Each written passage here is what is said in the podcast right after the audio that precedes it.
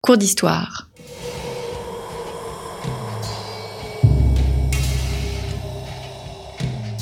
Une émission de la rédaction de Storia Voce.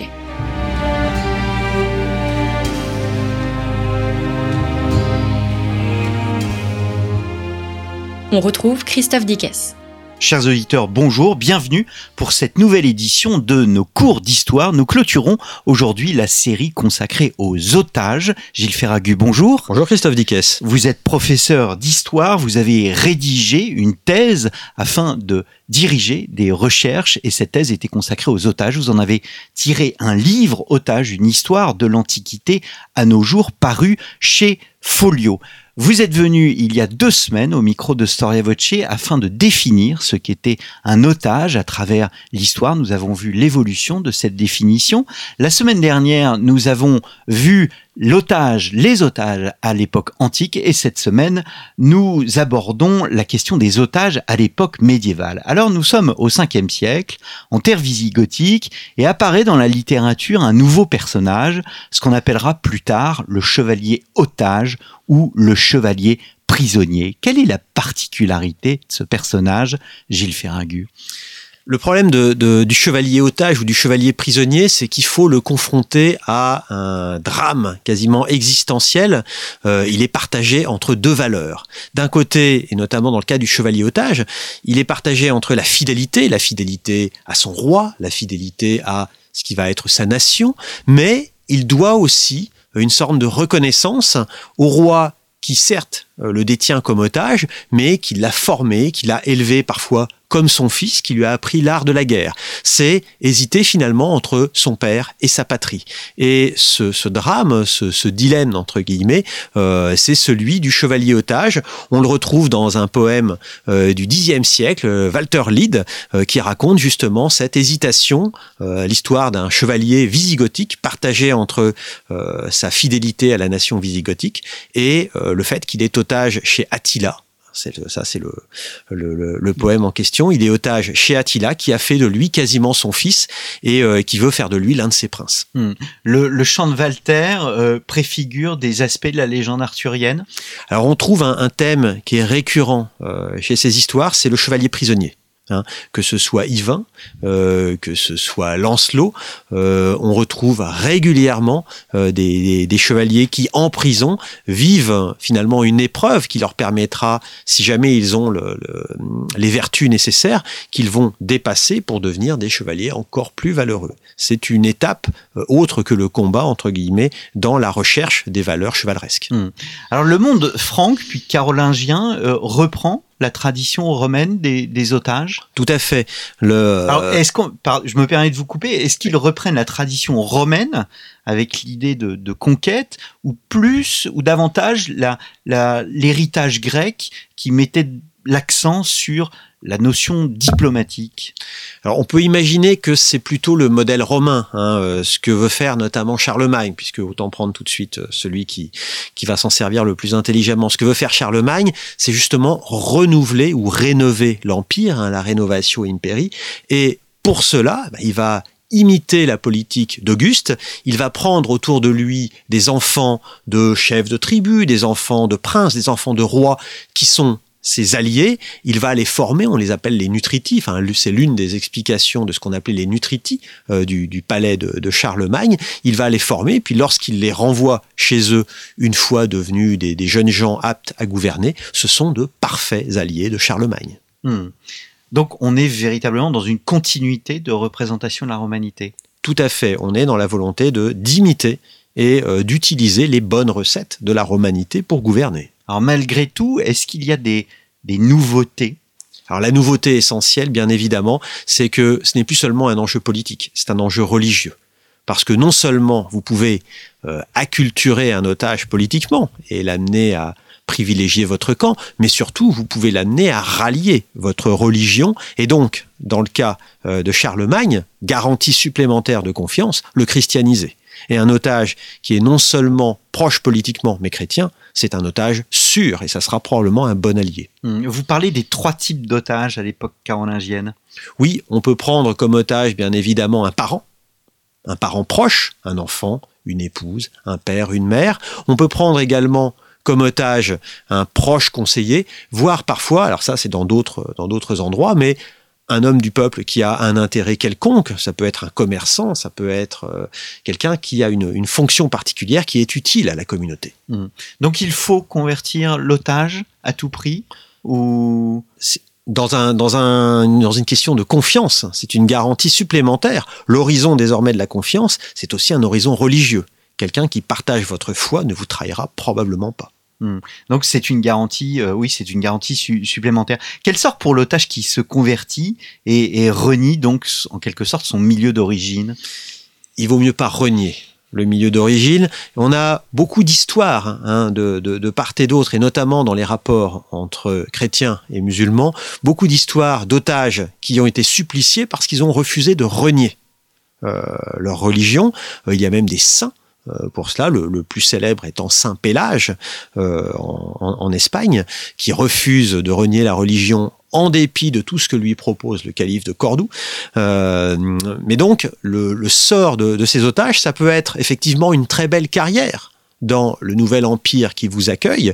Et il y a des cas assez célèbres, l'un des cas les, plus connus, euh, c'est celui d'un jeune noble albanais qui s'appelle Georges Castriota, euh, qui est otage auprès de l'Empire ottoman, à qui rapidement on va donner euh, des, des commandements militaires, qui va impressionner les, les, sultans par ses capacités militaires au point qu'on va le comparer à Alexandre le Grand et qu'on va lui donner un surnom Skanderberg. Mais ce jeune homme va par la suite trahir entre guillemets euh, l'empire ottoman pour former ce qui va devenir le, le fondement du royaume albanais et euh, va réutiliser contre les ottomans les tactiques qu'il a apprises. Alors nous avons évoqué le monde carolingien et on oublie plus souvent qu'il y a une continuité de l'empire, c'est l'empire euh, d'Orient. Il y a une particularité dans le monde byzantin? Alors, le monde byzantin, c'est le monde qui se trouve euh, à la frontière entre l'Occident, effectivement, et euh, cet espace de moins en moins mystérieux qui est devenu le monde oriental et le monde musulman.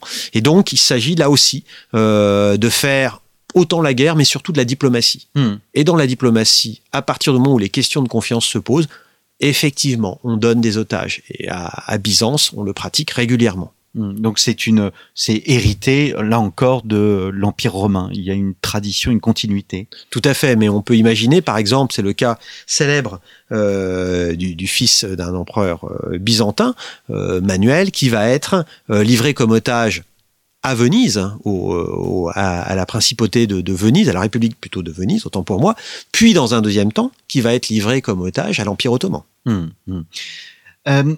À l'époque des croisades, euh, on utilisait les otages? Oui, on l'utilise beaucoup. On a tendance à voir les croisades comme effectivement une immense guerre mais il y a aussi énormément de phénomènes diplomatiques. Enfin, il y a des relations diplomatiques qui se sont organisées, ne serait-ce que parce qu'une expédition comme ça, qui traverse plusieurs territoires, euh, bah, qui suppose aussi d'entretenir des relations, qui suppose des négociations, qui suppose des discussions, qui suppose des alliances, qui suppose des traités de paix, qui suppose des, euh, des moments pour euh, négocier et mettre fin à la guerre, tout cela se fait avec des otages. Alors Gilles Ferragu, au Moyen Âge apparaît aussi ce qu'on appelle l'otage conditionnel. Qu'est-ce qu'un otage conditionnel? Alors l'otage conditionnel, ça, en termes de diplomatie, c'est du luxe. Théoriquement, pour garantir donc votre bonne foi, vous livrez un otage. Et bien évidemment, si vous trompez, si vous trahissez votre bonne foi, l'otage risque des représailles. Ça peut être compliqué, notamment lorsque vous livrez un enfant. Par conséquent, une autre option, c'est l'otage conditionnel. Cet otage-là, vous le gardez avec vous, mais euh, vous le laissez à partir du moment où se pose le problème justement de la bonne foi. Donc, c'est une espèce de garantie euh, plus limitée, mais qui est censée être plus efficace euh, pour garantir sa bonne foi. Hmm. Vous, euh, vous parlez aussi à l'époque médiévale de raffinement de l'usage des otages avec le, le développement des, des, arts défensifs, de, de la, ce qu'on appelle la polyurcétique. Oui, tout à fait. Les, là, utiliser les otages, le, celui qui va sans doute le plus raffiner la pratique des otages, c'est lors de la guerre de Cent Ans, le roi d'Angleterre. Édouard III les utilise très largement, euh, mais il les utilise non seulement pour affaiblir ses adversaires.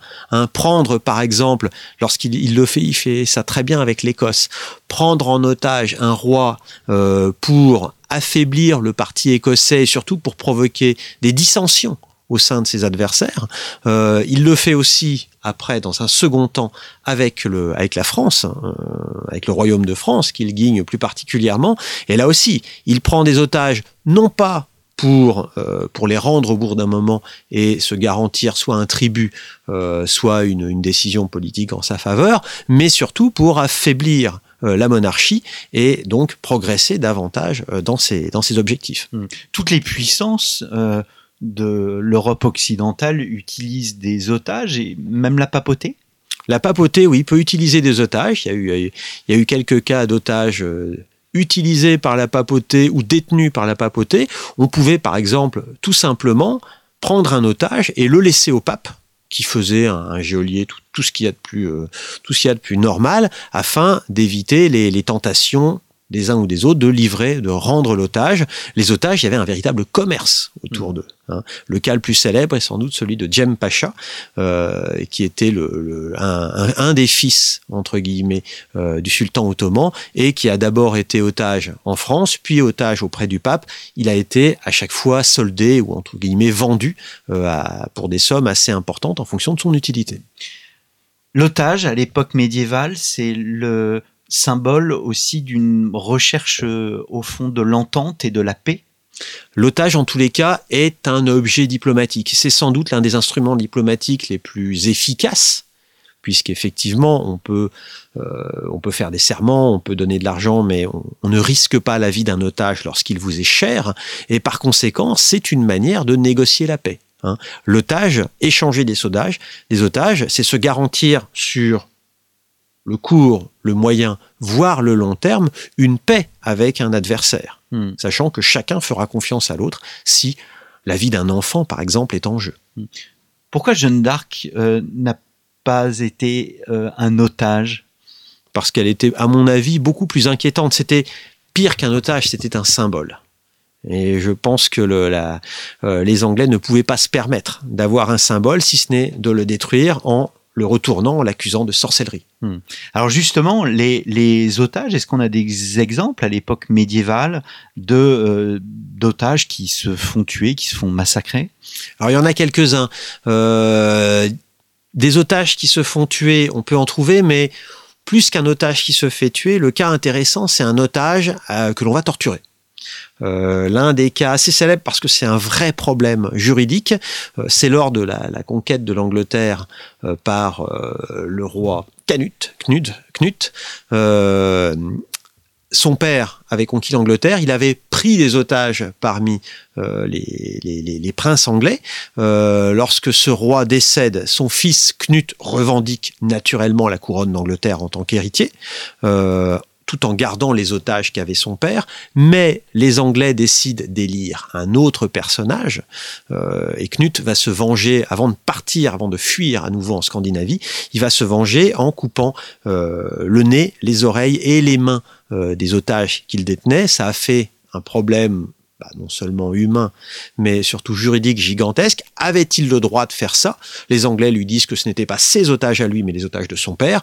Lui rétorque que, en tant qu'héritier, euh, étant donné qu'on avait manqué à sa foi, il était légitime qu'il les tue, et qu'en les torturant, il avait exercé des représailles douces. Hmm. C'est un phénomène rare, le, le, la mort des otages? C'est suffisamment rare pour être systématiquement noté par les mémorialistes en général, on ne touche pas aux otages. La coutume, qui date d'ailleurs de l'Empire romain, veut qu'on épargne les otages, même si les représailles sont légitimes. Hmm. Ce n'est pas une soupape de la violence, même si, encore une fois, ça peut apparaître comme un symbole euh, qui vise à euh, parler et échanger plutôt que se battre? On est à mi-chemin entre une diplomatie qui s'invente, avec des instruments diplomatiques, on va dire, artisanaux, euh, et une guerre qui se prolonge. Je dirais que la formule de Clausewitz euh, sur la continuation euh, de la politique par la guerre, euh, l'otage l'incarne quasiment dans son corps et à mm. son corps défendre. Mm. Quand est-ce qu'apparaît la pratique de la rançon? Alors la rançon apparaît un, un peu plus tard, c'est-à-dire que longtemps, les otages en tant que tels euh, peuvent être donnés non pas contre rançon, mais parce qu'ils garantissent le versement d'un tribut pour un captif. Je vous donne un exemple très simple. Vous avez été capturé sur un champ de bataille. Euh, vous devez réunir une rançon. Imaginons que vous soyez même roi de France. hein, c'est ce qui arrive à Jean de Lebon. Vous devez réunir une rançon, mais si vous êtes captif, vous ne pouvez pas la réunir. C'est pas possible. Par conséquent, vous laissez, par exemple, vos enfants en otage et vous retournez dans votre royaume pour réunir la rançon. Ça, c'est la pratique, on va dire, médiévale euh, de l'otage qui garantit le tribut d'un captif. La rançon en tant que telle, c'est-à-dire l'otage rançonné, là, il faut véritablement attendre l'époque contemporaine pour le voir et le terrorisme contemporain. Hum, hum. Je souhaiterais terminer euh, sur une image, justement, celle du, du, du souverain captif. Euh, à plusieurs reprises, on voit des, des, des rois otages. Tout à fait. Notamment, c'est hélas une triste tradition française, puisque Jean II le bon a été euh, otage, euh, que par la suite, non pas François Ier, même si l'histoire a retenu cette image, mais ses enfants ont été otages, et ça c'est une nouveauté aussi liée à la Révolution, Louis XVI va être cons considéré comme otage non plus de la monarchie ou du roi, mais de la nation. Hein. Le principe ou le concept d'otage de la nation émerge au moment de la détention de Louis XVI. Ce qui sera le cas aussi pour euh, Marie-Antoinette? Tout à fait. Il y a un statut particulier, le fait qu'elle soit étrangère? Non, ça ça n'a rien changé. Elle était otage de la nation et justement, c'était un moyen euh, de faire pression euh, face aux coalisés qui menaçaient de raser Paris si, on, si jamais on touchait euh, à la tête du roi. Eh bien, merci beaucoup, Gilles Ferragu. Donc, euh, Otage, une histoire de l'Antiquité à nos jours, un livre de poche paru euh, chez Folio euh, dans la collection Histoire. Il s'agit d'un texte inédit tiré de votre thèse d'habilitation.